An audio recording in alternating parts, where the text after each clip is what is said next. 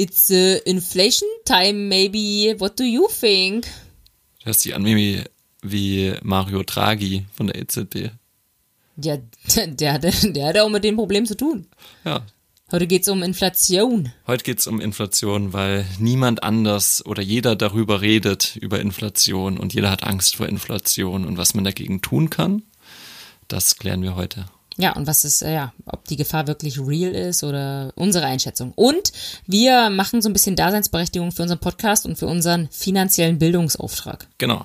Der wird nämlich dann im Clubhouse weitergetragen und ob Clubhouse total beschissen ist oder tatsächlich ähm, ganz cool, das müssen wir dann alle zusammen selber entscheiden. Genau, ihr kriegt eine Einladung und da geht voll die Party los. Also hört rein und seid dabei.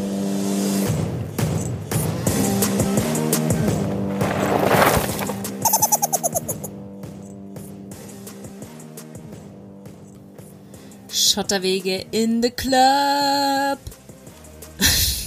Das war mein Intro. Cool. Ja, äh, was es mit dem In the Club auf sich hat, äh, werden wir euch gleich erzählen. Ich glaube, ihr wisst es schon. Also, an wem das äh, Clubhouse-Ding vorbeigegangen ist, da weiß ich auch nicht. Da weiß ich auch nicht, nee. Auf jeden Fall eine sehr gute Marketing-Kampagne von Clubhouse.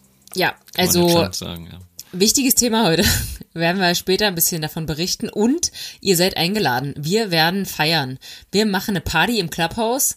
Ähm, Corona-technisch äh, alles in Ordnung, aber jeder bei sich zu Hause. Und zwar nächste Woche. Nächstes Wochenende geht's ab. Ähm, bevor wir dazu kommen, aber einfach mal schön locker in die Folge sliden. Slide mal rein. Was läuft denn so, Julian? Wolltest du nicht äh, was erzählen?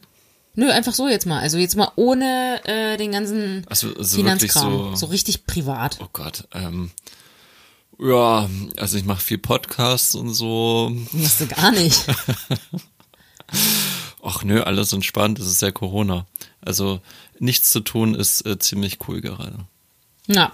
Nee, machen wir wirklich nicht. Also, ich meine, ich mal, also ja. Ja, ansonsten alles, alles wunderbar, alle, alle sind gesund, die ich kenne, hoffentlich nach wie vor. Und ähm, man kann ja nach wie vor sehr viel Sport machen, Arbeit ist auch Bombe, von daher. Sport, apropos Sport, ey, ich bin diese Woche, ne, das muss ich jetzt nochmal kurz erzählen, damit es auch alle wissen, 55 Kilometer gerannt.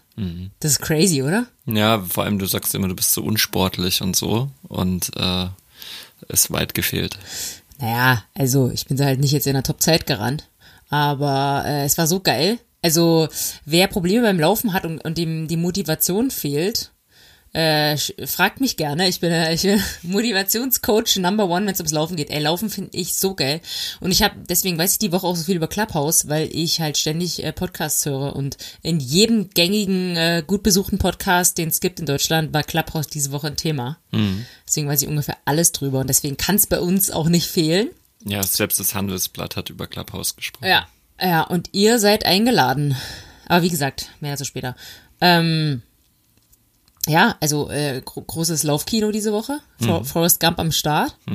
Und heute aber Mhm. Was nicht. hat der eine Dude zu mir gesagt? Ich hab's nicht verstanden.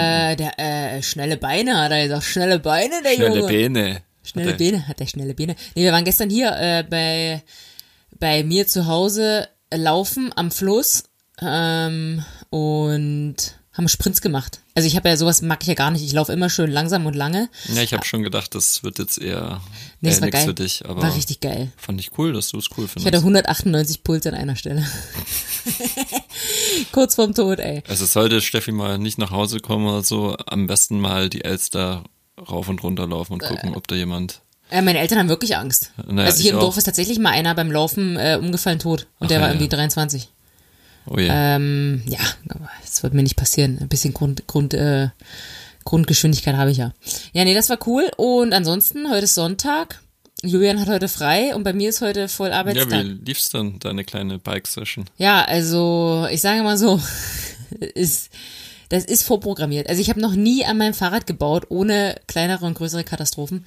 Ich habe ein neues Rad, ein Track Slash, also mein Lieblingsrad von Track und das kriege ich jedes Jahr, also bin ich ja so glücklich, jedes Jahr neues zu kriegen. Erklär doch den, den Newbies mal, was ein, Ein Slash Track ist- Slash ist. Nein, Track kennt ja jeder, kennt ja jeder, ne? Also jeder kennt die Marke Track.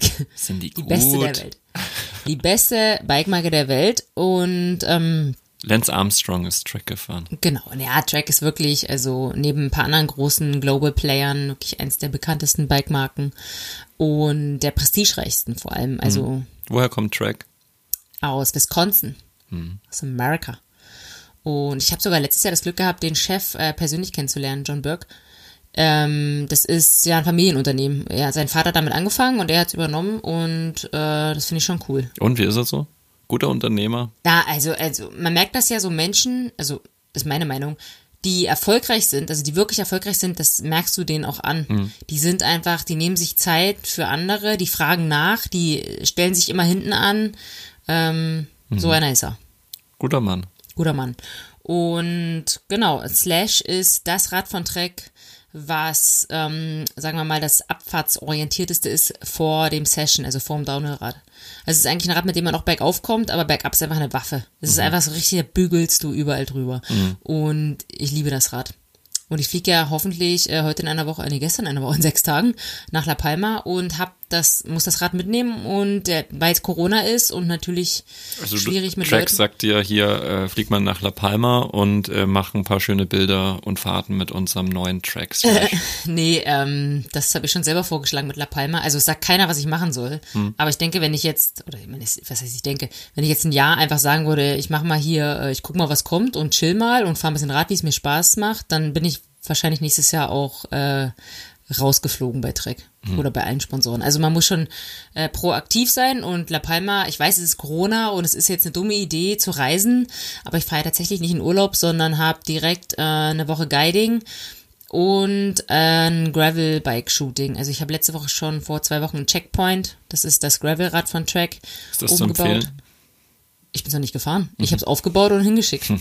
Ähm, und weil man darf nur ein Rad selbst mitnehmen, deswegen musste ich eine andere Lösung finden, das Rad hinzubekommen. Ja, Steffi hat eigentlich ihren Vater gefragt, aber Genau, der hatte schon, nur, ich hatte schon ein Flugbuch für ihn. Wegen. Hatte ein Flugbuch für Frankie und der, der liebt La Palma auch, so wie alle, die jemals da waren. Kleiner Spoiler.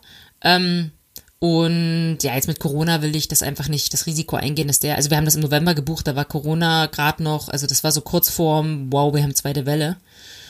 Und dann habe ich es äh, Freunden mitgegeben. Die, also habe ich ja, also ich weiß nicht, ob das im Podcast schon mal erzählt habe, aber ich habe sehr gute Freunde, das sind eigentlich meine besten Freunde von zu Hause, die sind halt ähm, äh, wie alt sind die jetzt? 73, 74, 73? Also ein bisschen älter. Die sind auch La Palma-Fans, die haben das Rad mitgenommen, Gott sei Dank. Und heute habe ich jetzt angefangen, das Slash umzubauen, weil ich ja auch kleinere Sponsoren habe, Komponenten, die da mit dran müssen, Shimano, Fox und so weiter. Und das Rad war einfach mit anderen Komponenten aufgebaut und es ist, also ich habe ja Gott sei Dank schon antizipiert, dass es nicht an einem Tag gehen wird und das war natürlich wieder alles Katastrophe. Aber da kann ich ja später ein bisschen mehr zu erzählen. Wir haben ja jetzt die neue ähm, Bike-Tech-Ecke. Also jeder, der mal der, der ausrastet, wenn er einen Platten hat und sich denkt, boah, fuck, jetzt muss ich diesen Platten reparieren. Naja, der sollte sich das nochmal überlegen mit Mountainbike-Profi. Es ist wirklich widerlich, diese ganzen kleinen Scheißteile da rumschrauben, dann ist draußen eiskalt und dann gibt's tausend Maße und Stecker und Stützen und Zettel und äh, nee, vergiss es. Ja, bevor ich heute angefangen habe, habe ich, äh, Julian kommt ja auch noch nach La Palma, äh, wenn alles gut geht, in drei Wochen und habe sein Rennrad heute erstmal als erstes eingepackt, weil nee. ihm das dann doch zuwider war. Das ist mir zuwider. Sowas mache ich nicht. ja, das ist tatsächlich, und ich kann es völlig nachvollziehen. Du kaufst dir ein Rad für, keine Ahnung, also, äh, also ja, ein paar tausend Euro. Mhm. Und du hast, und das ist alles Carbon und filigran, gerade Rennräder, und du hast halt keinen Bock, dass das kaputt geht. Und so ist das. ich weiß halt, also ich, ich, ich, ich maße mir an, jetzt zu sagen, ich weiß, was man mit dem Rad machen kann, dass es nicht kaputt geht. Also ich, ich tue das schon auch mal hier so ein bisschen. Ja, du bist ja nicht zimperlich. Nee, ich will schon ein bisschen rumrammeln mit dem Rad. Aber ich weiß ja, dass es davon nicht kaputt geht. Ich hm. meine, muss ein bisschen was aushalten. Ja, du legst, der, fährst teilweise äh, 40, 50, 60 kmh mit dem Rad, dann wird das schon mal ein bisschen in der Box rumflattern äh, können. Haben natürlich eine gute Evok-Tasche genommen und äh, das wird schon gut. Das wird schon gut. Na gut, das war jetzt ein ziemlich langes Bike-Intro. Ja, die Bike-Ecke ist schon geschlossen jetzt hiermit. Sorry, Leute. Aber wir haben ja auch ein paar Stimmen zu unserem letzten Podcast gehört, wo Bike wieder ein Thema war und die Leute interessiert's. Also, und ich rede gerne davon. Das ist das Einzige, von dem ich reden kann, ohne äh, zu stottern. ähm, nee, Genau, dann lass uns doch mal äh, starten und ich habe mir überlegt, dass wir es diese Woche anders machen. Normalerweise ist ja Julian der, der hier die Ich, Schlagzeilen ich sag droppt. heute einfach mal gar nichts. Ich doch. dir einfach Du- einfach mal eine Stunde Zeit. Bist gleich dran. Ähm, die Schlagzeile droppst du normalerweise. Und bei mir war es so, ich konnte heute Nacht nicht schlafen. Ich war um sechs schon wach zum Sonntag. Ist ja auch eigentlich nichts Neues. Ich gehe auch um zehn ins Bett. Also irgendwann ist die Nacht dann auch vorbei. Und bin aufgestanden und hab mir ähm, gedacht, jetzt gucke ich mir ein Magazin an. Das fällt mir total schwer. Normalerweise an normalen Tageszeit kann ich nie mehr irgendwas an. Wann hast du dein letztes Buch gelesen? Äh, keine Ahnung. Aber du weißt ja selber, ich hatte Bücher dabei in den letzten Wochen. Ich kann's nicht. Es ist, ist keine Chance, mich hinzusetzen, ein Buch zu lesen. Das ist Folter für mich. Aber ich habe mir ein Magazin heute Morgen, das ich kostenlos zugeschickt bekommen habe. Ganz feines Blatt ist das. Genau, es ist äh, der Vermögensberater. Fein. Das Magazin für Wissen, Erfolg, Vorsorge und Finanzen von äh, der Deutschen Vermögensberatung. Ich hatte ja schon mal berichtet, dass ich da auch mal war. Vielleicht müssen wir das rausschneiden. Wieso? Nee, erzähl einfach mal Wieso? Ist doch nicht schlimm, ist ja gar nicht schlechtes. Okay, gut. Da- Das ist der Vermögensberater. Du sagst doch auch, dass du aus der, keine Ahnung, FAZ oder Finanzblatt vorliest. Ach so, okay, ja, gut. Und bei dem, ist ja, also, das ist jetzt auch nicht wertend. Ich frage dich einfach nur. Hier steht drauf, endlich, also Cover, ne? Lachende Frau, guckt sich gerade um Ah. äh, und sagt, endlich, mehr Freiheit, mehr Zukunft, mehr Geld. Ja, da denke ich sofort an die Vermögensverwaltung. Und da frage ich mich doch jetzt, äh, wie geht das denn, Julian? Wie kann ich das jetzt, was denkst du, was hier drinnen steht? Wir sollen ja nicht wertend sein, von daher lasse ich dich mal erzählen. Naja, also eine Naja, ich, ich weiß es, also ich, ich habe nicht reingeguckt, äh, ehrlich gesagt. Ähm, da werden, ich würde es mir so vorstellen, das sind relativ allgemein gefasste Artikel, die, die gerade in die Zeit passen, also schon aktuell sind. Und die Situation ähm, dient dann vermutlich darauf, äh, da anzurufen und ähm, da dein Geld anzulegen. Also die, es wird wahrscheinlich immer so eine unterschwellige Aufforderung sein, Geld zu sparen und vor allem mit der Gesellschaft hier zu sparen. Ja, aber was denkst du? Also ich meine, für jetzt die Leute da draußen, die ja alle, wie ich ja auch am Anfang oder eigentlich immer noch, nicht so wirklich Peil haben, macht das dann Sinn zu sagen, hier Vermögensverwalter, mach du das für mich? Also es ist ja sicherlich, muss man ja festhalten, besser als nichts machen. Ja, auf jeden Fall. Klar. Genau. Kommt drauf an. Also es gibt natürlich hier auch Spreu und Weizen. Also gibt sicherlich gute Vermögensverwalter und vielleicht auch weniger gute. Das muss man im Einzelfall dann entscheiden. Und ähm, naja, also ich möchte da nicht voreingenommen sein. Prinzipiell ist es immer gut, sich um sein Geld oder Erspartes zu kümmern. Und wenn man das selber nicht kann und sich damit auch nicht beschäftigen will und es nur Fragezeichen sind, dann macht das vielleicht auch Sinn abzugeben. Gar keine Frage. Ja. Man muss sich halt im Klaren sein, dass dieser Service sehr viel kostet und der vielleicht auch einfach zu vermeiden wäre. Auch wenn man sich dafür entscheidet für einen Vermögensverwalter, also jemand, dass dir jemand dein Geld verwaltet, hilft dir es auch enorm, wenn du weißt, was er tut und was er überhaupt tut und wie überhaupt dieses System ein bisschen versteht. Von daher jetzt nur zu sagen, naja, Geld interessiert mich nicht oder finanzielle Zusammenhänge, das macht der Vermögensverwalter für mich, das wäre auch keine gute Wahl. Ja, aber äh, also ich glaube, dass jeder, der einigermaßen durchzieht, wahrscheinlich nicht zufrieden wäre mit dem, mit den Sachen, die. Also ich weiß nicht, vielleicht gibt es ja auch Sachen, die total äh, naja, renditeorientiert und nicht, also wo man selber weiß, was passiert, weil meistens ist ja so, also habe ich es erfahren, du kannst ja wählen, du kannst ja sagen, ich bin ähm, Bisschen Risiko. risikoarm, ja. möchte ich mich äh, eher so bewegen. Gerade als Selbstständiger, da willst du nicht irgendwas riskieren, weil alles, was du sparst, ist deine Altersvorsorge, du hast keine Rente. Ja. Und dann hast du natürlich nicht viel Rendite, wenn du sagst, ist mir egal, ich äh, gehe hier voll ins Eisen, äh, Hm. nee, ins Eisen nicht, ins, ins, ins Gefecht, nee, keine Ahnung. Ähm, Ins Gefängnis. ins, Ge- schlimmstenfalls ins Gefängnis, nee. Ähm, dann kriegst du auch mehr Rendite, hast halt ein bisschen Gefahr. Aber das Ding ist bei mir, also was ich mir denke, wenn ich diese, dieses Risiko abgebe an jemanden, den ich nicht kenne, Das Risiko trägst immer du. Genau. Und dem ist es ja am Ende, also dem ist es nicht egal, natürlich nicht. Die haben, die haben, sind schon alle sehr qualifiziert und so. Aber die müssen ja eben, umso qualifizierter die sind, äh, auch umso mehr verdienen wollen die auch. Also, welcher Vermögensberater äh, hat nicht 20 Anzüge im Schrank und fährt ein fettes Auto? Auch einige. Echt? Ja, also man, ich musste jetzt auch nochmal differenzieren. Vermögensverwalter ist ja ein Riesenfeld. Und es gibt bestimmte Zielgruppen für einen Vermögensverwalter. Es gibt Privatleute, ähm, die in einem geringen Maß zu ihrer möglicherweise gesetzlichen Altersvorsorge noch eine private abschließen bei einem Vermögensverwalter.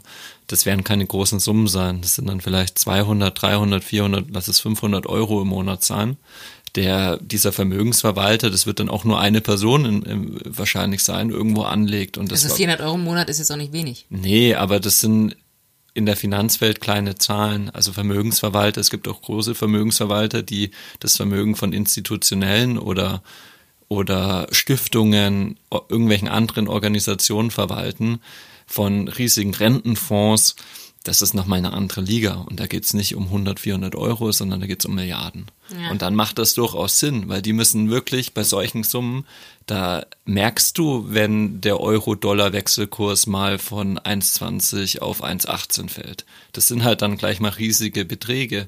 Und das muss man alles im Blick haben in dem Fall. Von daher, Vermögensverwalter an sich ist, ist überhaupt nichts Verwerfliches oder, oder das ist ein fester Bestandteil in der in der Finanzwelt für Privatanleger und für die Leute, für die wir auch den Podcast machen, die damit jetzt eher weniger zu tun haben, da muss man sich halt tatsächlich fragen, geht das nicht auch ohne? Oder inwiefern, zu welchem, zu welchem Ausmaß, ähm, wie viel ist mir dieser Service wert, sagen wir es so.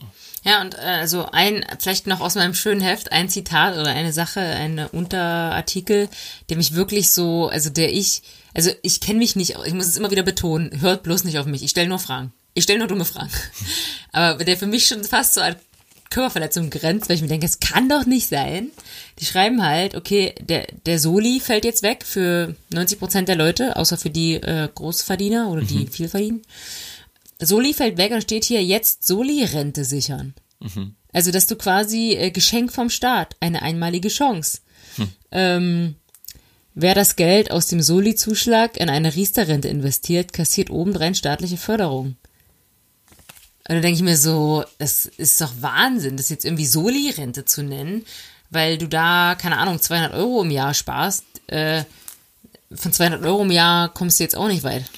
Ja, ich weiß ehrlich gesagt nicht, wie das zu verstehen ist. Da steht ja obendrein staatliche Förderung. Also wir wissen ja, Riester, äh, Riester-Rente ist ja ein staatlich subventionierte, äh, eine, eine, Sub, eine staatlich subventionierte, also unterstützende Rentenvorsorge. Das heißt, der Staat zahlt, unterstützt hierbei und äh, indem er dir steuerliche Erleichterungen gibt bei deinem Sparen. Inwiefern jetzt genau dieses, dieser Soli-Wegfall auch nochmal steuerlich subventioniert wird, keine Ahnung, kann ich mir nicht vorstellen. Ich glaube einfach, die sagen, naja. Die Riester-Rente wird staatlich subventioniert. Ja, genau, aber, aber dass du, dass du quasi den Teil, den du sparst, wenn du den jetzt direkt in Riester packst, dann äh, es klingt das so, als würde dir der Staat dann nochmal mehr, hm. äh, mehr zuschießen. Das halte ich jetzt, ich bin jetzt kein Riester-Experte, werde ich auch nie sein. Äh, ist auch niemand, weil das Produkt niemand versteht. Und da beißt sich die Katze schon im Schwanz. Ein Produkt, äh, in dem man investiert oder in, in, in Systeme oder einen Vertrag, sollte man immer verstanden haben. Das äh, tun ja. hier niemand. Von daher bin ich da persönlich äh, sehr skeptisch.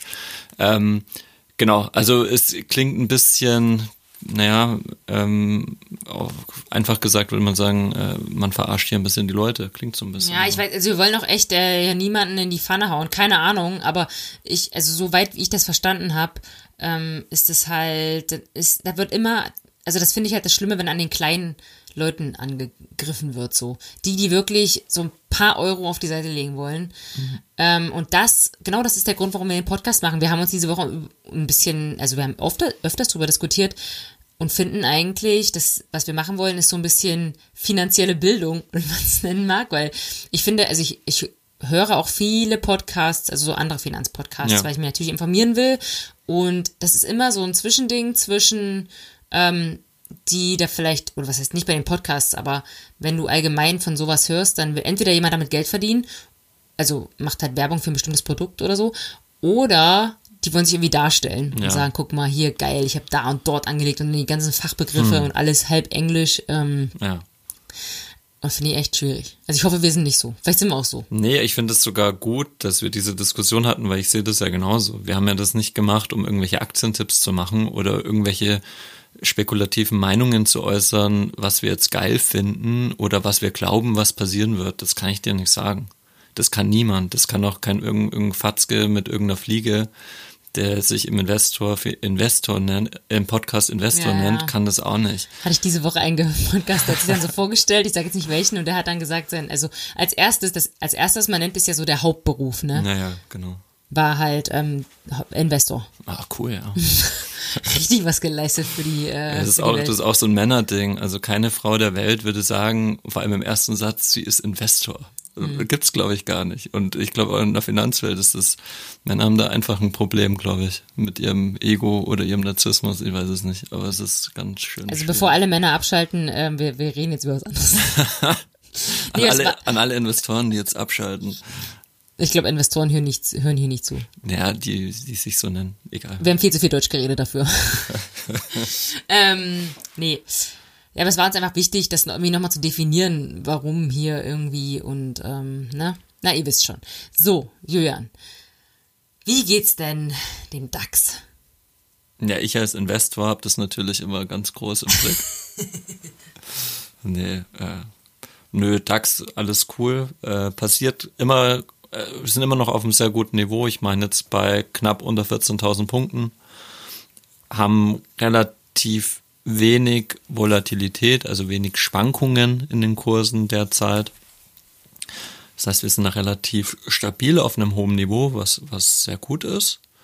Ähm, von daher gibt es jetzt auch gerade gar nicht so viel zu erzählen zum DAX. Was interessant ist, dass nächste Woche wieder Unternehmenszahlen reportet werden. Unternehmenszahlen äh, in den USA, sprich von Apple, Microsoft, Facebook und Tesla stehen an. Und das ist dann immer für die Börse und den Anlegern äh, sehr interessant, weil da geht es dann darum, also diese Unternehmen müssen immer Quartalszahlen berichten, das heißt, alle paar Monate berichten die ihre Geschäftszahlen und die Analysten, die da investiert sind, die schauen dann immer, die haben bestimmte Erwartungen und schauen dann, okay, wenn die Zahlen kommen, ist das, was sie erwartet haben, ist das drüber, drunter. Wenn die Zahlen besser sind als ihre Erwartungen, wird man immer einen enormen Kursanstieg sehen. Wenn sie schlechter sind, also die Zahlen als die Erwartungen, werden sie sofort abgestraft in den Kursen. Und deswegen sieht man dann immer gleich, wenn jetzt zum Beispiel letzte Woche war Netflix. Netflix, weißt du, um wie viel Prozent die gestiegen oder gefallen sind? Was hättest du jetzt gedacht, so rein, rein vom Gefühl, wie Netflix so die letzten paar Monate gemeistert hat? Also ich glaube, Netflix muss tatsächlich ein bisschen äh, gucken jetzt dann in der Zukunft, so wie sie es weitermachen. Aber bis jetzt glaube ich, dass sie ziemlich steigende Zahlen hatten, alleine wegen The Queen's Gambit. Meinst du? Ja, die haben bis, das bis jetzt super gemacht. Jetzt ist es halt so, das, das, ich weiß nicht, ob das jetzt reinpasst, ich sag's mal kurz, das fand ich ziemlich spannend, habe ich diese Woche gehört. Das war irgendwie, als damals noch nur Fernsehen gab und nichts anderes, da wollte man immer so, ich will aber das gucken, was ich will. Und ich will mich nicht hier an dieses Fernsehprogramm halten. Ich will irgendwie on demand gucken, was ich will. Und jetzt ist es so, und das hat der Netflix auch gemacht, gibt's jetzt so eine extra Funktion, die einem was vorschlägt, weil man Ja. eigentlich, also man will nicht mehr wählen, man will einfach die, was die, vorgesetzt komplett, die komplette Erniedrigung, die komplette Entscheidungsunfähigkeit, wenn man jetzt noch den, den Button drückt. Ja, Ja, das genau. Und deswegen denke ich, äh, gerade solche Funktionen, also die müssen einfach äh, in die Zukunft gucken und sich und, und einfach dranbleiben. Gerade jetzt gibt's auch Apple TV und so äh, Hm, mehr. Gibt schon viel Konkurrenz, Disney natürlich auch. Genau. Und wie sieht's aus? Äh, plus 13 Prozent. Ja. Und warum ist das so? Und deswegen habe ich so ein bisschen vorweggenommen. Ah, die, das habe ich jetzt auch, vielleicht täusche ich mich auch oder, oder jemand hat da eine andere Meinung zu. Ähm, mein Eindruck ist, dass, dass die Erwartungen von Unternehmen und Analysten prinzipiell in, in letzter Zeit ist mir das einfach so aufgefallen, sehr niedrig angesetzt werden. Also man legt die Messlatte schon vorweg ziemlich niedrig, um sie dann zu schlagen. Und äh, das finde ich ist auch bei Netflix passiert. Und ähm, umso schöner freut mich natürlich an alle, an alle Anleger, ähm, die jetzt ein bisschen was verdient haben dran. Grund dafür, für diese, für diesen Anstieg sind insbesondere die besseren operativen Margen, sagt man dazu. Also es läuft einfach ein bisschen besser für, für, für Netflix. Und es liegt unter anderem daran, dass die, hast du vielleicht schon gehört, die Preise erhöht haben. Ähm, gleichzeitig aber die Nutzerzahlen stärken konnten. Also die sind jetzt, ich weiß gar nicht, wie viel, ich glaube sechs Mio Abonnenten haben die zusätzlich bekommen Oder war das das Ziel? Na, weiß ich gar nicht mehr. Was kostet eigentlich Netflix jetzt? Kommt drauf an, du hast ja auch verschiedene Bereiche, also so Familien oder Mhm. Premium mit 4K. Bin nicht so informiert, aber ich meine, äh, mh, puh, ich glaube, Familiending kostet so 18 Euro rum in Mhm. etwa. Ja, das ist ja, das ist ja gut. Ja. Schon gut. Naja, auf jeden Fall haben die das äh, geschafft. Die, also du kannst zum Beispiel dieses Probeabo, das gibt's nicht mehr. Das heißt, du musst immer gleich bezahlen. Die Preise wurden höher, die Nutzerzahlen höher. Das heißt, deine Marge wird insgesamt ein bisschen besser. Das heißt, das Unternehmen wird profitabler. Und ähm, das war, diese ganzen Zahlen waren besser als von den Analysten erwartet. Folglich steigt der Kurs und diesmal Ja. gewaltig. Ja, Ja. das war so ein bisschen was so, was gerade so Also los quasi war. Gewinner der Woche so ein bisschen. Ja, doch. Ja, ja. Und was noch? Ähm, nö, von den, naja, Bitcoin ist äh, auch relativ, hatten wir ein bisschen verloren. Ich weiß nicht, wann wir das letzte Mal drüber Ja, gesprochen ja, haben. wir haben gesagt, der wackelt ein bisschen. Äh, wenn nicht wackelt, aber der äh, atmet etwas durch. Atmet etwas durch. Ich, ich weiß, wir hatten mal eine Folge mal gesagt, äh, war die Schlagzeile knackt die 40.000 Dollar Marke. Inzwischen sind wir bei 32.000 Dollar, also haben schon hier fast ein Viertel verloren. Das ist mächtig, aber immer noch natürlich ein ganz schön hohes Level. Und jetzt bin ich auch mal gespannt, ob ob er noch mal Fahrt aufnimmt oder ob weiter Leute Panik kriegen und verkaufen. Bleibt abzuwarten. Hm. Ich habe meine Meinung. Ja, wir, äh, wir, wir sagen es aber nicht. Aber ihr wisst es schon, durch die Zeilen gelesen. Nee, wir sind ja keine Investoren, die irgendwelche Pseudomeinungen abgeben. Wissen wir auch nicht. Nee, aber wir haben ja ausführlich über Bitcoin und äh, Kryptowährung und digitalen Euro gesprochen. Also da wissen alle Bescheid. Ja. Genau, ansonsten, äh, was ist sonst so los? Das hast du ja schon deine, wiss mal in deine, sag doch mal eine Schlagzeile, was gibt's denn Cooles in, in deinem Heft, Ja, Vermögensberater? das Heft, also. Hast du keine, hast du keine richtigen Wirtschaftsnachrichten Also gelesen? wenn ich mal wieder, wenn ich mal wieder, da war so ein Professor drin, hast du erzählt. Was hat denn der erzählt? Hm, Alles mögliche Professoren hier. Kann ich gar nicht so sagen. Der hat da irgendwas erzählt mit Rendite, Riester-Rente und, und so. Ach so, das wolltest du wissen. Ja, den fand ich, das fand ich amüsant. Amüsant vor allem. Ähm, ähm, Moment einmal. Hm, schwierig. Ah, hier. Professor Michael Hauer vom Institut für Vorsorge und Finanzplanung. Hm. Sagt, man liest oft, sparen müsste ein biblisch. Ma, äh, warte mal, oh, ich muss, kann ich um die Ecke lesen. Ich muss mir das genau Ja, vorlesen. lies mal vor. Man liest oft, Sparer müssten ein biblisches Alter erreichen, damit sich Riestern lohnt. Unsere Untersuchung zeigt aber, dass dies schon nach 16 Jahren der Fall ist. Ah, ich kann das nicht zu Ende lesen, aber er sagt im Schnitt 2,5 Prozent pro Jahr. Aber 2,5 Prozent, äh, also jetzt mal, das, das würde mich mal interessieren, was du dazu sagst. Ist das denn eine akzeptable Rendite? Man muss immer gerade sehen, was äh, die, die Ren genau, also Rendite an sich muss man immer genauer definieren, was Rendite ist. Wir haben immer schon gesagt, ist es die Rendite gerade bei einem Vermögensverwalter, ist es die Rendite vor den Verwaltungskosten oder schon nach den Äh, Verwaltungskosten? ku- kurzer Einwand, äh, nicht Einwand, aber ähm, Dings. Wir haben hier auch Hörerfrage von einem Hörer, der direkt nach Steuern ähm, gefragt hat. okay. Das, das gehört ja noch mit dazu, oder? Ich meine, ob das dann. Nee, eigentlich ist da, nö, das eigentlich nicht. Also ähm, Rendite machst du jetzt, sagst du jetzt nicht nach Steuern. Aber ich sag nur mal jetzt allgemein für alle da draußen, also wir reden ja wirklich für jeden. Ja. Man muss natürlich Gewinne auch immer noch versteuern. Natürlich, klar. Und dann ist auch gleich mal bei 2,5 Prozent, wenn du die jetzt auszahlen lässt pro Jahr, äh, im Jahr, was ist dann, was geht dann da weg? Das kommt ganz drauf an. Das muss man auch genauer betrachten. Also Aber es geht auf alle Fälle was von weg. Also es Natürlich. Dann, und dann, wenn man die Ja, Inflation. auch nicht natürlich. Also kommt drauf an, wie viel du anlegst und es gibt ja auch einen äh, Freibetrag, Sparerpauschbetrag. Ähm, wenn das da drunter ist. 801 Euro. Genau. Wenn du da drunter fällst, dann führst du gar nichts ab. Dann Ja. alles fein. Also 800 Euro, 801 Euro im Jahr kann man sich einfach so sichern und muss die auch nicht versteuern. Das Können wir gerne auch noch mal extra drüber reden. Ich meine, wir hatten es auch schon mal noch mal ähm, schon mal erklärt ein bisschen mit mit Sparerpauschbetrag. Also prinzipiell werden Kapitalerträge besteuert. Kapitalerträge sind Zinsen, Dividenden und eben, wenn du deinen Titel verkaufst, also den Veräußerungsgewinn, das wären Kapitalerträge und die werden in Deutschland mit 25 Prozent versteuert. plus, ähm, naja, Soli, ich weiß gar nicht, wie der jetzt eigentlich ist, dann sind es so knapp, ich glaube 26,375 Prozent dann in Summe. Ähm, genau, den, das, deine Erträge versteuerst du. Angenommen, du hast jetzt äh, 20 Euro Kapitalertrag mal 25 Prozent, dann sind es, was weiß ich, 4, 5 Euro. Ja. Und aber vielleicht noch interessanterweise zu erwähnen, Kryptowährung kann man, wie viel? 600 Euro im Jahr? Genau, das ist eine Freigrenze, kein Freibetrag. Das heißt, ähm, bis zu 600 Euro versteuerst du, wenn du es innerhalb eines Jahres, genau, muss man abgrenzen, wenn du zum Beispiel Kryptowährungen innerhalb eines Jahres verkaufst, dann äh, ist es eine sogenannte Spekulationsfrist und in dieser Einjahreshaltedauer hast du eine Freigrenze von 600 Euro. Wenn du dein Gewinn kleiner 600 Euro ist, dann äh, ist es steuerfrei. Wenn es größer als 600 Euro ist, also auch 601 Euro, würdest du das komplett versteuern mit deinem Einkommensteuersatz. Und der ist vermutlich, kommt drauf an aufs Einkommen, aber kann dann auch höher sein. Als Sollte also 25%. drunter bleiben, möglichst.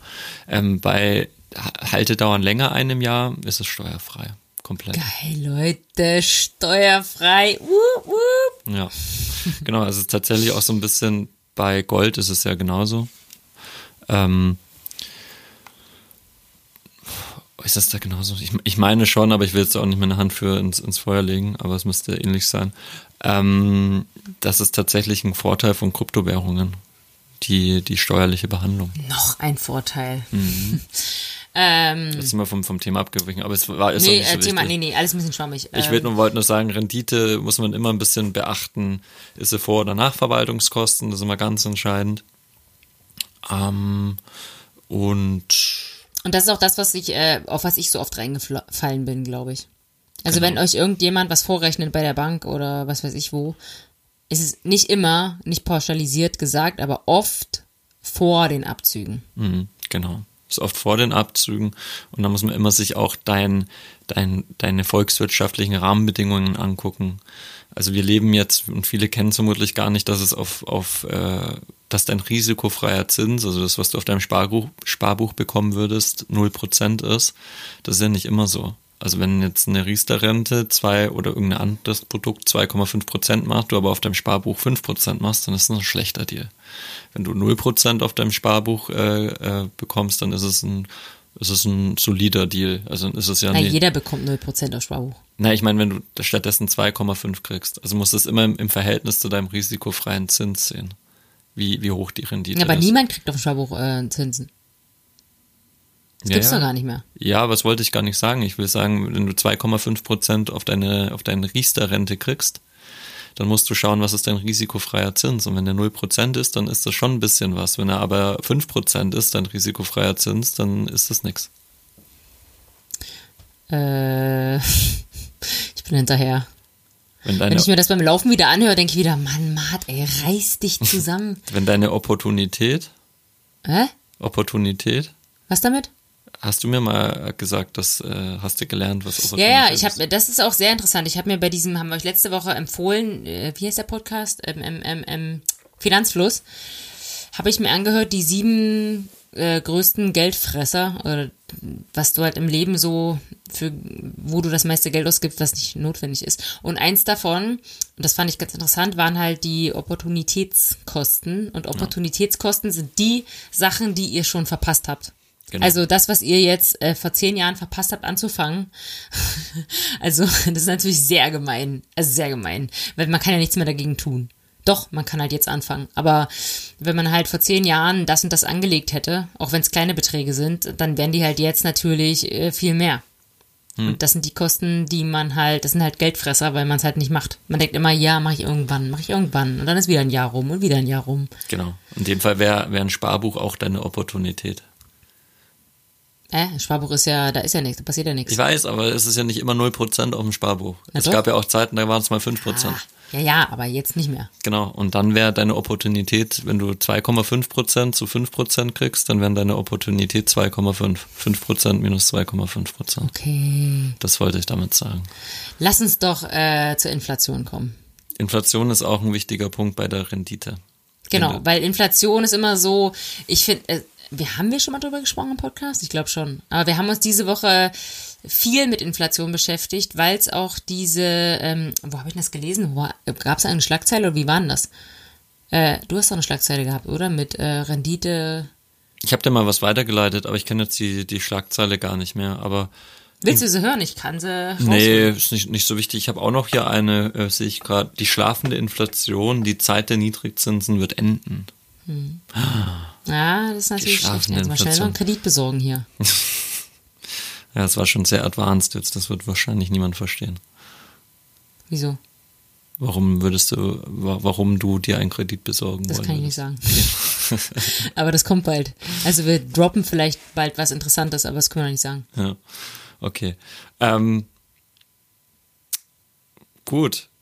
Äh, Inflation, natürlich. Also Inflation ist, wir haben, wo fangen wir da an? Also das ist ein, das war ein Beitrag, ich kann es mal sagen, die schlafende Inflation, die Zeit der Niedrigzinsen wird enden die schlafende Inflation. Also wir haben ja gerade keine Inflation. Wir können ja nochmal darüber reden. Entschuldigung. Ja. Ich will nur sagen, wir haben ja schon mal darüber geredet, über die EZB und warum die da ist. Und da haben wir ja schon gesagt, dass die eigentlich da ist, um äh, das mit der Inflation zu regeln. Richtig. Also, wie war es nochmal? Inflation sollte optimalerweise 2% pro Jahr ungefähr sein. Genau, das ist das einzige Ziel der EZB. Das ist ihr, ihr Kernziel. Darum gibt es die EZB, um ein, eine Zielinflation von 2% zu erreichen. Und sag nochmal ganz kurz, ganz kurzer Abriss für die Hörer, warum? Ähm, die Inflation ist wie eine Körpertemperatur. Ähm, wenn es uns Menschen zu heiß wird, fühlen wir uns nicht wohl, haben wir Fieber, beziehungsweise zu kalt ist auch nichts. In der Wirtschaft ist es nichts anderes. Also du brauchst zwei Prozent, das ist die gesunde Körpertemperatur. Ähm, die, die einfach die, ja, das ist, wenn die zu hoch wird, bedeutet es, dass Geld was bedeutet Inflation? Inflation bedeutet ja Entwertung des Geldes und äh, oder eine die Preissteigerung. Wenn wir zu hohe Inflation haben, bedeutet das, dass die Kaufkraft des Geldes sinkt. Das heißt, wir können uns einfach für unseren Lohn weniger Güter kaufen. Zu hohe, eine zu hohe Rate wäre schädigend, weil wir uns einfach nichts mehr leisten können. Ja, weil, weil sich es auch dann zu langsam anpasst. Oder ich meine, Löhne werden ja auch angepasst, aber es dauert halt ein bisschen. Genau. Ähm, Deswegen war ja auch damals in der, in der Hyperinflation äh, in, den, in den 20ern sind Leute auf die Arbeit gegangen und wollten am gleichen Tag den Lohn haben, um's, äh, um, um damit dann möglichst schnell zum, äh, zum Bäcker zu rennen oder zum Brotladen, um sich ein Brot noch leisten zu können für eine Million Mark. Und ähm, am nächsten Tag hat es 10 Millionen gekostet und so. Also es ist halt irre. Ähm, genau, das ist eine Hyperinflation, das ist nochmal extremer. Aber das wäre jetzt, wenn die Inflation leicht zu hoch wäre. Wenn sie zu niedrig wäre, warum hat man überhaupt zwei Prozent? Naja, weil man Angst vor Deflation hat. Deflation heißt, du hast, ähm, du hast negative Inflation, wenn man sowas äh, bezeichnen würde. Das heißt, wäre dann minus ein oder zwei Prozent. Das wäre tödlich für eine Wirtschaft. Deflation ist katastrophal. Was, warum wäre es tödlich? Das wäre wär nicht tödlich, aber es wäre super gefährlich, weil du würdest ja, je länger du wartest mit einer Investition, desto vorteilhafter wäre sie für dich. Das heißt, du würdest einen Investitionsstau verursachen und so funktioniert eine Wirtschaft nicht. Eine Wirtschaft basiert auf Investitionen und wenn du Investitionen zurückhältst, hast du kein Wachstum in der Wirtschaft. Hm. Deswegen immer ähm, diesen 2%-Puffer, das ist noch so, ein, so eine gesunde Körpertemperatur. Ich finde, da kann man sich das ganz gut vorstellen ähm, um sich vor Deflation zu schützen und gleichzeitig eine gesunde Preissteigerung. Mhm. Mhm. Ja, und was ist jetzt los? naja, ähm, was macht die EZB? Die EZB äh, hat einen großen, in dem Werkzeugkasten ein großes, einen riesen Hammer und das ist die, die Gelddruckpresse. Und damit kann sie die Geldmenge erhöhen oder erniedrigen. Und je mehr Geld sie druckt, und das tut sie ja, desto mehr Geld kommt an Markt. Das heißt, desto mehr ist es verfügbar. Und folglich sind die Bedingungen, zu denen du dir Geld leihen kannst, besser und du musst weniger Zinsen zahlen. Deswegen kriegst du ja auch gerade so kein Geld auf dem Sparbuch, aber du kannst ja auch für sehr wenig äh, Zinsen einen Kredit aufnehmen. Das sind die Bedingungen. Genau das wollen die, das ist das Ziel dieser Politik, dieser Geldpolitik, dieser expansiven Geldpolitik, Leute sollen Kredite aufnehmen oder Unternehmen sollen günstig an Geldern kommen, sollen sie investieren und sollen dadurch die Wirtschaft ankurbeln. Wenn du eine, eine hohe Produktion hast, hoffst du dir oder eine, ho hohes äh, Niveau an Angebot und Nachfrage, hoffst du dir auch, deine Inflation wieder in die Höhe zu treiben. Das ist der einzige Grund, warum, nicht der einzige, aber das ist der Grund, warum ich da, warum die EZB das macht. Und jetzt druckt sie Geld und druckt Geld, aber und drückt aufs Gaspedal, aber das Auto fährt nicht. Also sie tritt in, in Leerlauf. Sie hat keinen Gang eingelegt. Warum nicht? Na, wegen Schwierig. Corona. Nee, schwierig. Ich meine, sie druckt ja schon seit 2008 Geld ohne Ende und ähm, es passiert nichts. die Wirtschaft springt einfach nicht an. Sie springt schon an, aber es reicht einfach nicht, um die Inflation hochzukriegen. Hm. Und also ihre Mittel sind beschränkt und deswegen ist sie enorm in der Kritik, wird von allen Seiten beschossen und sagt halt, weil, weil jeder sich denkt, ihr könnt doch nicht das hat jetzt echt der letzte begriffen, ihr könnt doch nicht jetzt ewig Geld drucken. Das führt doch zu nichts. Und, und die haben ja auch eine gesellschaftliche Verantwortung, weil niemand will Inflation und hat auch ein bisschen Angst vor dieser Inflation. Und dieses Inflationsgespenst, das ist schon ein bisschen da. Und mhm. dieses Inflationsgespenst beeinflusst natürlich auch extrem die Märkte. Das heißt, äh, zum Beispiel deine Rendite von zweieinhalb Prozent, die du angesprochen hast, wenn du jetzt fünf Prozent Inflation hättest, dann hättest du nominal 2,5 Prozent Rendite minus Inflation 5 Prozent. Deine Realverzinsung wären minus 2,5 Prozent. Mhm. Das heißt, du hättest eigentlich einen Verlust. Die Inflation würde dann alles auffressen. Ja. Und das ist gerade so ein bisschen uh. die, so dieses, diese Diskussion. Und der Bert Rührup, da gibt es auch die Rührup-Rente. Mhm. Das war mein ehemaliger Wirtschaftsweise, der hat eine Kolumne geschrieben dazu. Ähm, genau, was glaubst du, warum jetzt die Inflation so niedrig ist? Momentan haben wir sogar Deflation tatsächlich, aber das liegt äh, an Corona. Naja, wegen Corona. Na gut, das habe ich eigentlich schon gesagt. naja, weil äh, ja kein Wirtschaftswachstum ist ja, genau. ähm, und Preise jetzt nicht irgendwie angehoben werden können. Ja, du hast keine Nachfrage, ja. ja. Das ist keine Nachfrage und äh, ganz wichtig, äh, auch Öl- oder Energiekosten äh, sind ja Teil von diesem Inflationskorb. Also die, viel, genau, Energiekosten sind da Teil davon. Und äh, wir haben ja auch ein extrem niedriges Niveau. Was heißt es denn jetzt für die Leute? Also sollen die jetzt, ähm, also wenn jetzt, also die Gefahr ist da, dass nächstes Jahr eine krasse Inflation gibt. Also so eine, also keine Hyperinflation, aber schon so eine enorme Preissteigerung. Wenn man nur mal denkt an die äh, Urlaubsreisenden, die wahrscheinlich, also da kostet halt ein Hotelzimmer nicht mehr 80 Euro, sondern 180 wahrscheinlich. Weiß ich nicht, aber das ist auch, das ist ja nur, du hast ja einen Inflationskorb, da werden ja ganz viele Dienstleistungen und Preise reingelegt in diesen Korb und äh, Reisen ist dann nur ein, ein kleiner Bestandteil. Ähm, ob das jetzt das Kraut wirklich fett macht, keine Ahnung. Ähm, Aber die Leute werden allgemein einfach wieder viel mehr konsumieren. Ja, definitiv. Also allgemein, Oberbegriff Nachfrage wird steigen, wenn alle wieder raus dürfen und äh, es der Wirtschaft und die Leute ihren Job behalten dürfen. Ja, natürlich. Also die Nachfrage wird hauptsächlich die Inflation dann vermutlich steigern. Und der Bert Rührup, der rechnet dann äh, bis zu drei Prozent erstmal. Ähm, Inflation. Aber das ist doch okay, oder? Das ist okay, aber es ist auch nochmal, das, das unterschätzt man, das bringt ganz schön viel wieder durcheinander. Also wenn du jetzt von nahezu 0% auf äh, oder monatlich sogar teilweise Deflation auf einmal 3% anspringst, das ist schon ein ganz schöner Schock. Hm. Also von Schüttelfrost auf, ähm, auf Schweißperlen auf der Stirn, das muss man erstmal erstmal verkraften. Ja. Und das bringt dann auch die Anleihemärkte erstmal mächtig durcheinander. Das heißt, äh, die werden erstmal zusammenbrechen vermutlich. Und dann werden die Aktienmärkte vermutlich dann auch nicht ganz unbeschadet davon bleiben. Also es ist echt ein bisschen spannend. Also ich will nur sagen, keine Ahnung, was passieren wird. Ich weiß es nicht. Ich, ich hab, will auch gar keine konkrete Meinung zu haben. Ich will nur darauf aufmerksam machen, dass ähm, auch Aktienkurse oder wer sich damit beschäftigt, darum geht's mir eigentlich auch immer diese, man nennt dann makroökonomischen Kenngrößen, ähm, so ein bisschen im Blick haben sollte. Also das beeinflusst einfach viel. Wir haben nun mal diese Stellstrauben Zinspolitik, Inflation. Ähm, das sind zwei, zwei wesentliche Stellgrößen, die alles andere beeinflussen. Und wenn man jetzt, also was kann man jetzt tun? Also wenn jetzt zum Beispiel eine Inflation kommen würde, also nur mal rein hypothetisch, was wäre jetzt das Richtige zu tun?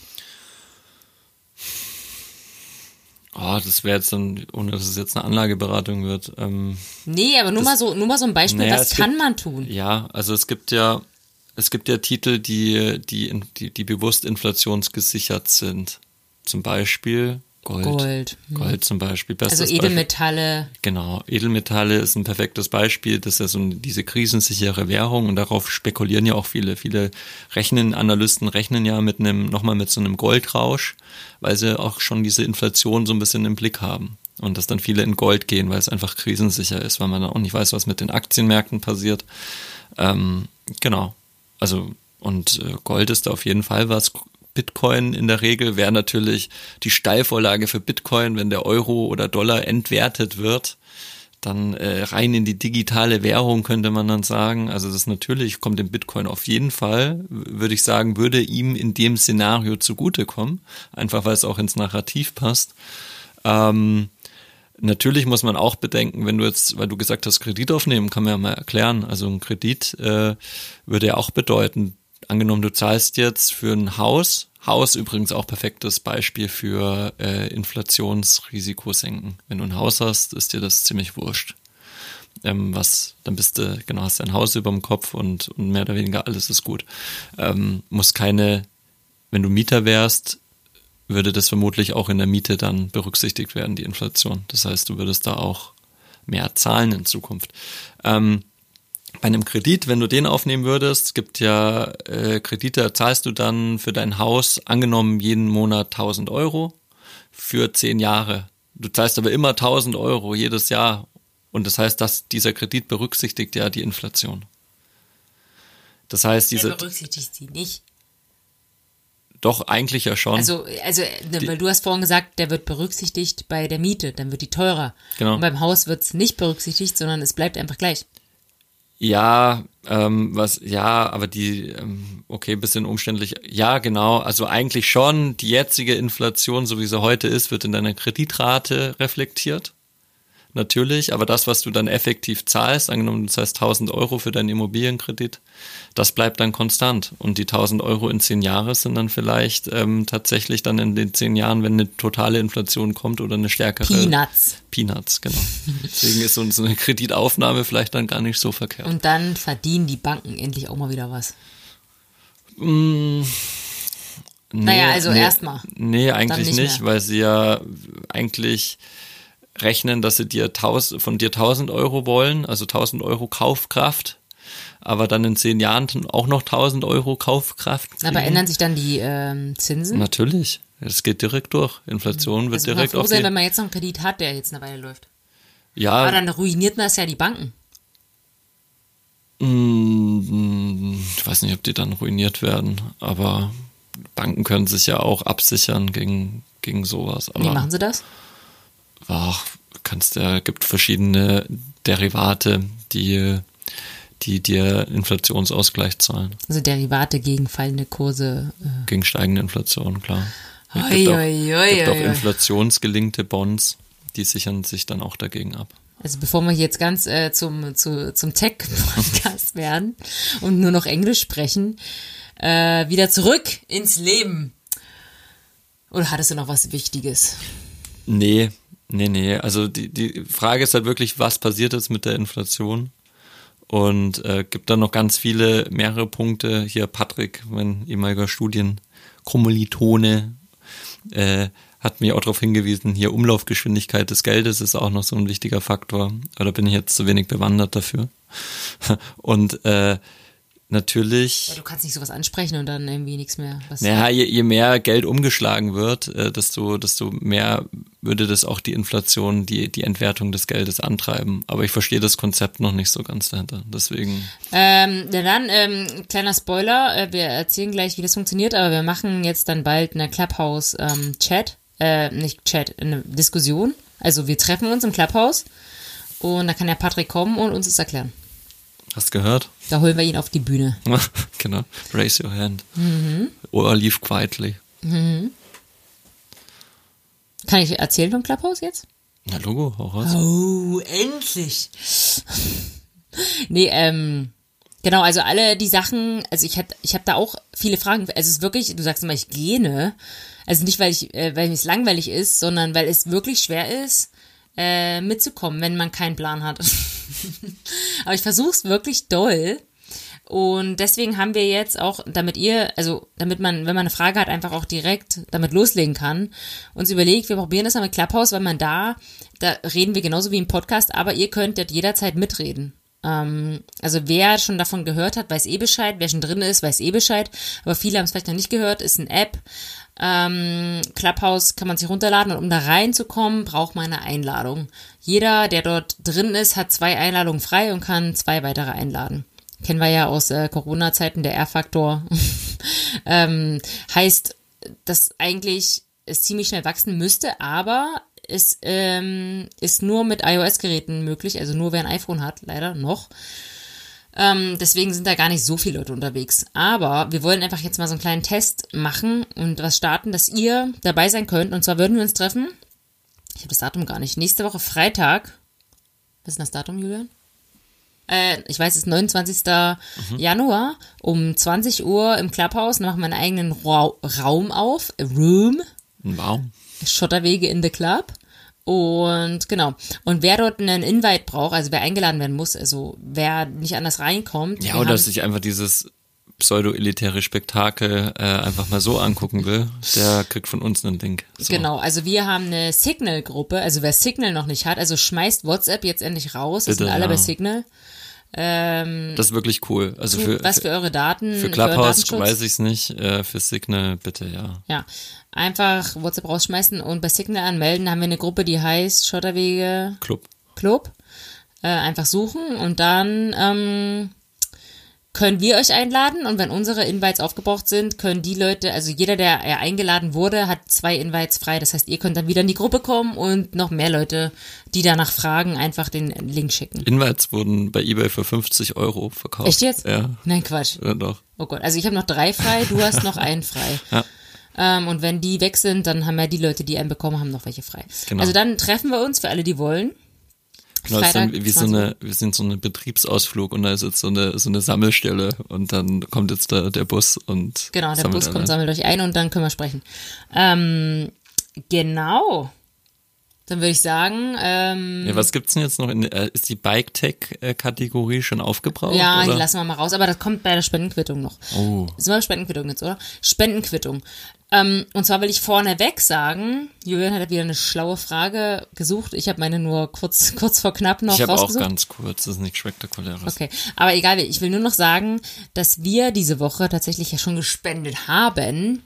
DKMS, wenn du dich erinnerst. Ja für die Knochenmarkspende, ähm, also, oder Kno was ist denn DKMS? Deutsche Knochenmarkspende.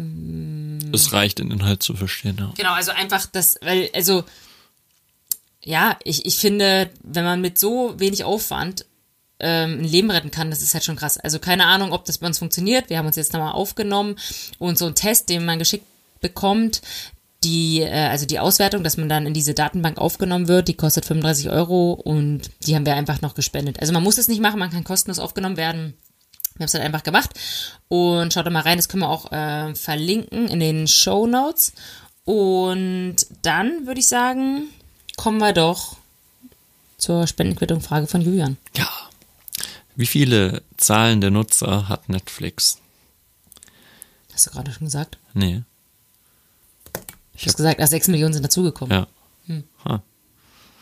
Äh, 77 Mio, 141 Mio, 204 Mio. 204 Mio. Ja. Hm. Das ging Juh. aber schnell. Naja, weil du gesagt hast, sechs sind dazugekommen. Also dann ja, müssen es ja auch ziemlich viele sein. Hm, warum? Weiß ich nicht, einfach so. naja, Deutschland hat ein, äh, ein bisschen über 80 Mio. Also ja, und es hat fast jeder Netflix und Amerika und die ganze Welt. Also ich meine. Naja, aber es gibt ja nur ein paar Haushalte und glaube nicht, dass jeder Netflix sich leisten ah, kann. Ja, stimmt, stimmt, stimmt, stimmt. Hm. Kleine Blase. Tja. Aber richtig geraten, es sind 204 Millionen. Ganz schön viele. Okay, dann komme ich zu meiner Frage. Und diese Frage bezieht sich auf Mountainbikes. Schon wieder. Ja. Slash. Ja, es geht um, also ich habe ja heute mit dir drüber geredet und ich bin gespannt, ob du gut zugehört hast. Und zwar, Da hast du mir irgendwas in dein Bart reingenuschelt und ich soll jetzt wissen, was das war. es geht um den Lenkwinkel. Der Lenkwinkel. Vorne. Ich sage nichts dazu. Der Lenkwinkel. Ähm, was ist denn jetzt, also das ist einfach es ist eine, äh, es ist eine ähm, Richtig oder falsch? 50-50 Prozent. Ähm, was ist denn jetzt besser zum Bergabfahren? Ein steiler oder ein flacher Lenkwinkel? Flacher Lenkwinkel. Uh. Mhm. Okay, und jetzt noch, jetzt noch eine Schätzfrage. Was denkst du, wie viel Prozent sind so eine kleine Benchmark gewesen? Also jetzt wahrscheinlich nicht mehr, aber so. Erklär doch mal, was jetzt der, Lenkwinkel ist. Also wo muss Äh, ich das denn ist der? Winkel zwischen, also, ähm, der, wie nennt man das denn, der, also der, nee, der Steuersatz nicht, der, äh, der Vorbau auch nicht, also, na doch, da wo der Steuersatz drin ist, also vorne das Stück am Rahmen, wenn man das gerade nach unten zieht, also da wo die Gabel drin steckt, Mhm. Ja. das ist ja eine gerade und, ähm, oh, warte mal, ist es jetzt das Unterrohr oder ist es das, äh, ist es die Mitte vom Rahmen? Ich denke, es ist das Unterrohr. Oder ist es das, äh, ist die gerade? Ja, wie du den Berg runterkommst, das frage ich. Äh, warte, ich hab's doch hier. Die ist, ah, zwischen Oberrohr, hahaha, zwischen Oberrohr und Gabel, also, oder Steuersatzgabeldings. Ähm, Steuerrohr. Steuerrohr und Oberrohr, das ist der Winkel. Naja, also grob gesagt ist es der Winkel, den sieht man ja auch im Rad äh, zwischen Vorderrad, also wie viel Platz ist, also wie weit es nach vorne steht. Die Gabel. So. Umso flacher das ist, also Downhill-Räder, wenn man sich das mal vorstellt, ein Downhill-Rad kann halt schon mal, also beim, bei Track ist es ähm, in meiner Größe oder ein bisschen kleiner wie meine Größe, die Größe, die ich jetzt fahre in Zukunft, M, äh, 62 Grad. Also ich, es Äh, kann das ja- ist ein Downhill-Rad. Wie viel? 62 Grad. Und äh, es war halt so vor ein paar Jahren hat man noch gesagt, dass die Grenze so 66 Grad ist. Also bei 66 Grad So. bist du. Na, na das, Das ist das dazwischen, das kannst du jetzt nicht so zeigen. Das ist ja zwischen Oberrohr äh, und Gabel. Das, was dazwischen ist, das ist die Gabel. Also ich zeig's jetzt äh, mal Ja. hier, ich zeig's ihm jetzt. Das ist die Gabel, das ist das Oberrohr vom Rahmen, das hier dazwischen. Und umso flacher das ist, also umso mehr das Rad, das Vorderrad quasi nach vorne ja, steht, genau. ähm, umso flacher ist der. Lenkwinkel. Genau, das ist besser kannst du bergab fahren, ja. Genau. Deswegen, ja, genau. Und genau, mein Rad hatte jetzt 64 Grad und so eine, so eine Grenze war immer so 66 Grad, wo man gesagt hat, ab da ist wirklich so bergab orientiertes Rad. Jo, aber hast du richtig. Sehr schön. Mhm. Herzlichen Glückwunsch. Danke. Dir auch. Ja, Leute, das war's mal wieder. Äh, warte mal, haben wir alles gesagt? Ich gucke noch mal schnell auf mein Na, wie, wie kommt man jetzt an diesen, an diesen Link durch die Shownotes? Shownotes oder einfach bei Signal, also Signal runterladen, ganz Und dann klar. einfach Und Schotterwege einfach Schotterwege Club oder Schotterwege eingeben. Und dann kommt ihr in unsere Gruppe und da kriegt ihr den Invite zum Clubhouse. Mhm. Und Clubhouse, für alle, die es jetzt gar nicht wissen, was es ist, das ist eine, äh, warte mal jetzt, äh, wie war das, das Audio, Audio, äh, wie hieß denn das, Julian? Audio Opt-in oder so? Hä? Was willst du denn sagen? Na, was das überhaupt ist? Keine Ahnung, das weiß ich auch noch nicht so recht. Ein elitärer Haufen. Nein! Oh, du bist halt auch von vornherein irgendwie ein bisschen dagegen, ne? Ähm, Audio. Hm. Egal. Ich glaube, da musst du noch mal in Drop-in, jetzt habe ich's. Drop-in-Audio. Drop-in Audio. Das heißt, ihr geht da rein und dann sind da verschiedene Räume, wo ihr quasi zuhören könnt, einfach lauschen oder ihr meldet euch. Also man kann so äh, raise your hand und dann kann man auf die Bühne geholt werden, virtuell. Also es ist kein Bild dabei, alles nur Ton. Mhm. Und Und, meistens, könnt ihr mitreden. meistens ist Raise Your Hand abgeschaltet. Naja, bei uns ist das alles erlaubt. Also kommt, äh, kommt vorbei, Freitag, äh, 20 Uhr, Bringt ein Bier mit. Trinkt ein Bier mit. Das ist übrigens, am Samstag fliege ich ja, also äh, das ist äh, sehr sportlich, dass ich da äh, mir eine Stunde Zeit nehme oder so, weil ich wahrscheinlich total gestresst sein werde. Aber ähm, für euch nehme ich mir die Zeit und für Julian sowieso. Ach, danke. Deswegen. Freitag 20 Uhr, alle in the club. So, hast du noch was zu sagen? Nö, heute nicht. nee, ich denke, das äh, war, waren heute viele gemischte Themen, oder? Es war alles ein bisschen, es war ein gemischtes Hack heute. gemischtes veganes Hack heute. Gemischter Club.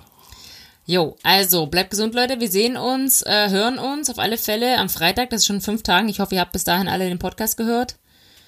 Und jo, dann würde ich sagen, Wir, wir, wir, wir holen euch ab auf der Bushaltestelle. Genau, wenn ich an der Bushaltestelle, der Bus fährt ab. Äh, um acht. Richtung Clubhouse. Ach so, genau, jetzt weiß ich nicht, was ich sagen wollte. Ich wollte sagen, Too Late to the Party war doch letztes, war das unser, äh, vor zwei äh, Folgen unser Titel. Kann sein, ja. Und jetzt quasi äh, Too Late to the Party ist jetzt quasi, ähm, wenn man noch irgendwie, äh, also Podcast zum Beispiel, ist Mhm. ja, machen ja viele, machen wir auch. Wir sind ja eigentlich voll Too Late to the Podcast Party gewesen, Ja. weil alle schon in ihren ganzen Business, äh, Finanz Podcast drin sind und keiner mehr irgendwie jetzt einen neuen hören will. ja. Deswegen müssen wir jetzt alle geschlossen zu Clubhouse abwandern.